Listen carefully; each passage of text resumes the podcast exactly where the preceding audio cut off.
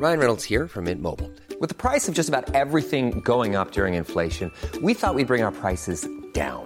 So to help us, we brought in a reverse auctioneer, which is apparently a thing. Mint Mobile unlimited premium wireless. Ready to get 30, 30, bit to get 30, bit to get 20, 20, 20, bit to get 20, 20, bit to get 15, 15, 15, 15 just 15 bucks a month. So, Give it a try at mintmobile.com slash switch.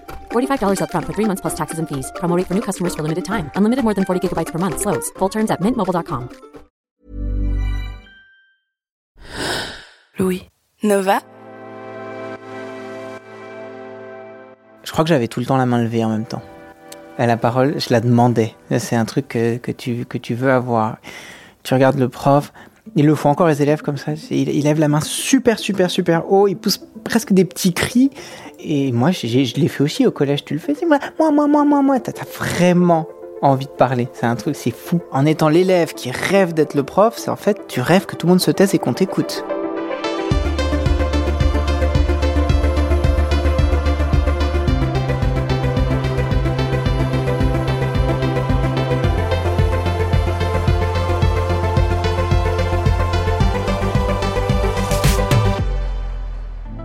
En cette période de rentrée, j'avais envie de savoir comment la parole circule dans les salles de classe, comment on arrive à se parler entre professeurs et élèves. Il y a ce texte du philosophe Paul Ricoeur, intitulé La parole est mon royaume. Ça commence par Qu'est-ce que je fais quand j'enseigne? Je parle. Je n'ai pas d'autre gagne-pain et je n'ai pas d'autre dignité, je n'ai pas d'autre manière de transformer le monde et je n'ai pas d'autre influence sur les hommes. La parole est mon travail, la parole est mon royaume. Je voulais savoir comment se passait ce règne-là, et puis surtout comment, si la parole est le royaume de l'enseignant, de l'enseignante, elle se distribue, comment les élèves y ont ou non accès. Est-ce qu'ils arrivent à se parler vraiment entre prof et élève J'ai rencontré Charles. Il est professeur d'histoire-géographie depuis 8 ans. Aujourd'hui, après avoir enseigné à Créteil, il enseigne à Paris à des élèves de la 6e à la terminale. Je suis Charlotte Pudlewski et vous écoutez Fracas. De toute façon, c'est jamais vraiment une conversation un à un avec le reste de la classe silencieuse qui écoute. Ça marche pas comme ça. L'axe dominant, c'est la parole du prof qui donne la parole, les élèves échangent entre eux avec moi. Mais en fait, il y a énormément de non-verbal. Il y a les échanges euh, avec les yeux, les petits hochements de tête. Ouais, ouais, je comprends. Euh, non, non, ça nous dérange pas. Ouais, ouais, c'est marrant. Ok, euh, voilà. Tout ce qui se dit pas et qu'on comprend. La manière dont ils sont assis, la manière euh, dont ils bougent, la manière dont ils se regardent entre eux, les chuchotements qui pensent qu'on n'entend pas. En fait, on entend tout. Donc c'est un univers dans lequel je monopolise la parole tant que je veux, c'est-à-dire je l'ai, je la distribue, ça c'est mon job, c'est mon truc, c'est mon autorité.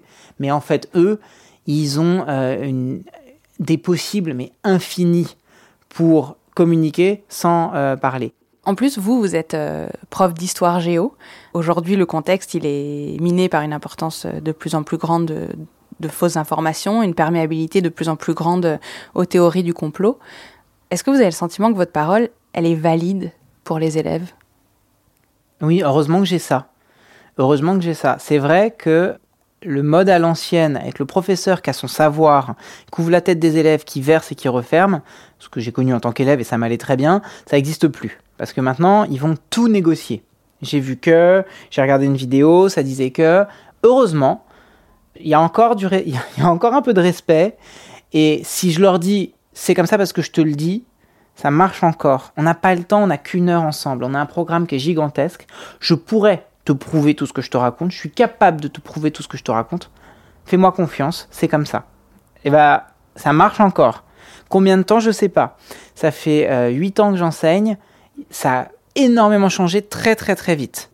Aujourd'hui, je dois plus me justifier, c'est vrai. Donc je sais pas dans quel sens on va. Mais est-ce que c'est si grave que ça que les élèves me contredisent en disant non mais j'ai, euh, j'ai vu ça ailleurs? Est-ce que c'est pas ça un esprit critique en même temps? Et en même temps plus ça va plus euh, la signification des mots, la parole évolue. Je, pensais à un truc que dit Virginia Woolf. Virginia Woolf, elle dit que chaque mot est un vaisseau dans lequel on met du contenu et qu'en fait on est tous les pilotes d'un vaisseau différent. Et qu'en utilisant un mot, on croit se comprendre, mais qu'en fait ça dépend de ce qu'on a mis dans son vaisseau. Enfin, c'est en anglais vessel, donc ça, ça se traduira différemment, mais c'est pas grave. Et clairement, plus tu vieillis, plus le contenu qu'il y a dans ton vaisseau évolue, et t'es face à des gamins de 13 ans qui, eux, ont encore des vaisseaux un peu vides. Donc, les mots diffèrent encore considérablement. Ça me rappelle, donc avec cette histoire de Charlie Hebdo, que j'avais voulu, pétri de bonnes intentions, leur faire faire un travail. Je leur avais dit, vous allez créer quelque chose sur la liberté, formidable, on va pas se laisser abattre. Enfin, j'étais le vrai prof, quoi. Et alors, eux, ils étaient émus. Ils ont écrit des chansons, ils ont amené la guitare, il y en a un, il est allé prendre des photos, et le thème, c'était la liberté. Et donc, voilà, le vaisseau, c'est la liberté. Et chaque élève y a mis quelque chose. Et moi, j'écoutais, la larme à l'œil, je regardais leurs dessins avec des crayons qui montraient qu'ils étaient forts, je regardais leurs dessins, je regardais leurs poèmes, je regardais tout ça. Et j'ai une élève qui venait d'arriver dans l'école, c'était en janvier, hein, si je me souviens bien, et elle était arrivée en décembre. Et elle était euh, d'Amérique du Sud. Et donc, elle avait rien suivi de tout ça. Et nous, on était en train de vivre, mais comme une évidence, notre roman national de la liberté, parce qu'on est français, donc on touche à la liberté, on touche à la France. En gros, c'est ça qu'ils étaient en train de me dire avec leurs chansons, leurs poèmes, euh, machin. Et elle, elle nous chante une chanson avec un extrait vidéo sur un cheval qui court dans un pré au Mexique. Et à un moment, on la regarde. Et elle dit, pour moi, la liberté, c'est ça. Et alors vraiment, on la regarde, mais, mais, où, sont, mais où sont les Kalachnikov Euh, mais, mais je ne comprends pas, tu nous parles de liberté, personne n'est mort. Et en fait, mais même moi, en fait, j'ai eu du mal à me dire, mais c'est du génie Je lui demande un truc sur la liberté, bah un cheval qui court Voilà, c'est ça, elle, elle a raison. Et ben on a, on a mis du temps hein, pour comprendre, euh, voilà. Et ça vous est arrivé à d'autres moments dans votre carrière, des élèves dont vous sentez qu'ils n'arrivent pas à prendre la parole et qui du coup trouvent des échappatoires ou des mécanismes d'évitement J'avais une élève, euh, c'était il y a des années, c'était pas dans le collège où je suis maintenant, qui euh, ne parlait pas, mais par contre elle chantait. Ça c'est fou. Pour lui, bah, ça n'avait rien à voir avec le cours et tout ça. C'était c'était la chanson euh, Royals de Lord là. Elle te la faisait en a cappella, direct, en claquant dans ses doigts comme ça. Et c'était son moment dans la classe. Et là, elle avait pas peur et tout le monde se taisait. Tu vois, là, elle prenait la parole. Et puis après, tu l'entendais plus jamais de l'année, enfin ou plus jamais de la semaine. Je sais pas pourquoi, elle parlait pas. Cette gamine, un jour, euh, elle avait tellement besoin d'avoir un, un échange avec moi, j'en suis tout nerveux de t'en parler, qu'elle avait sorti un couteau en classe. À un moment, j'entendais hurlements, j'étais en train de parler d'un truc, j'entendais hurlements, et on, l'appellera Adèle. Adèle a un couteau, Adèle a un couteau, et tout ça. Monsieur, monsieur, Adèle a un couteau. Je me retourne, et effectivement, elle était là, et elle me regardait, elle bandissait son couteau. Elle allait rien en faire. C'était évident.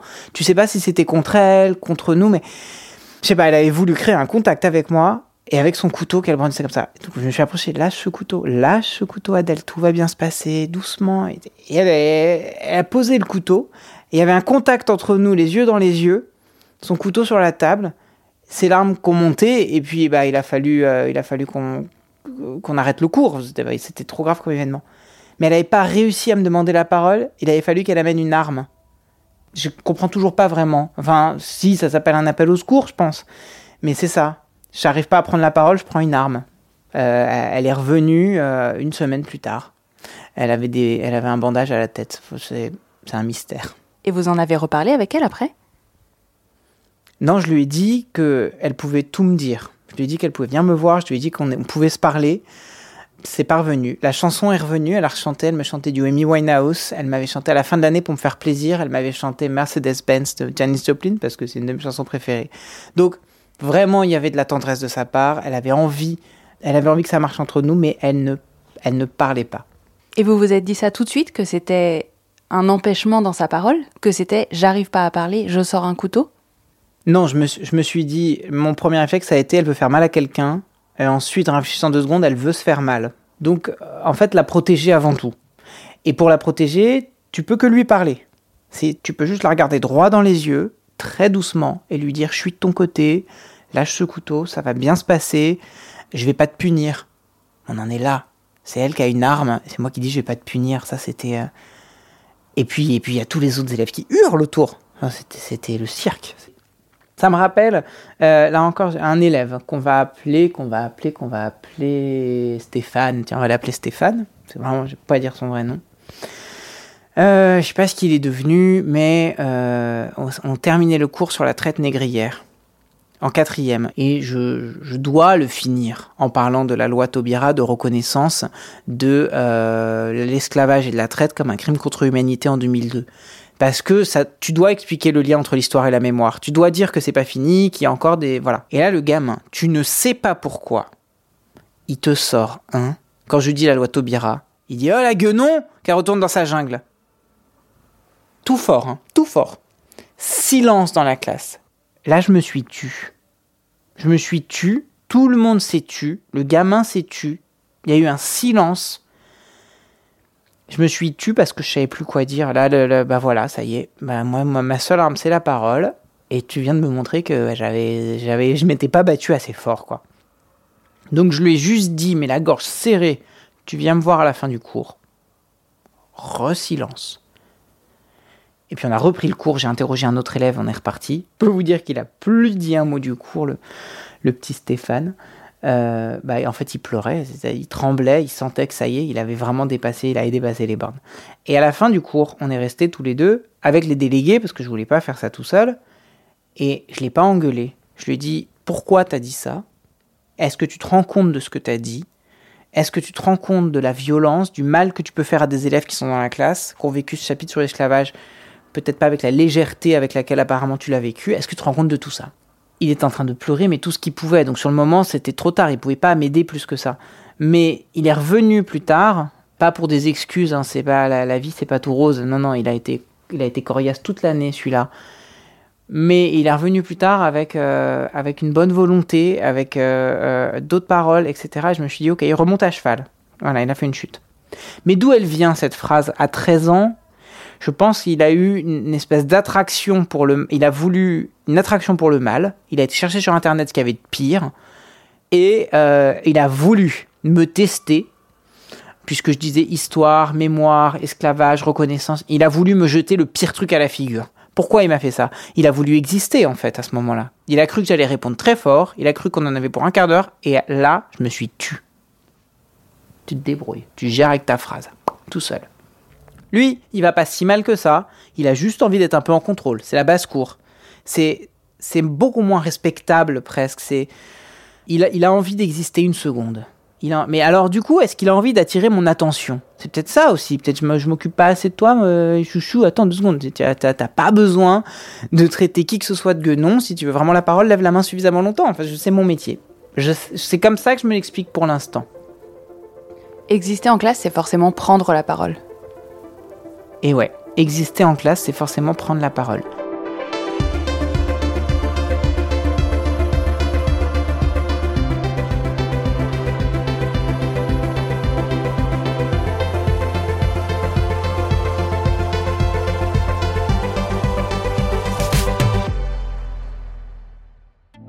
Cet épisode de Fracas a été réalisé et mixé par Malo Williams.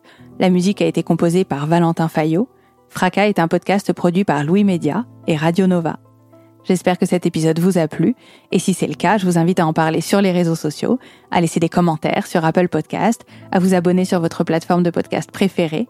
Vous pouvez aussi aller écouter et découvrir tous les autres podcasts de Louis, Émotion, Une autre histoire, le Book Club, Travail en cours et Ou peut-être une nuit qui parle notamment de silence et de parole. Et vous pouvez m'écrire sur Instagram à Chapulo ou à hello at louismedia.com. À très vite.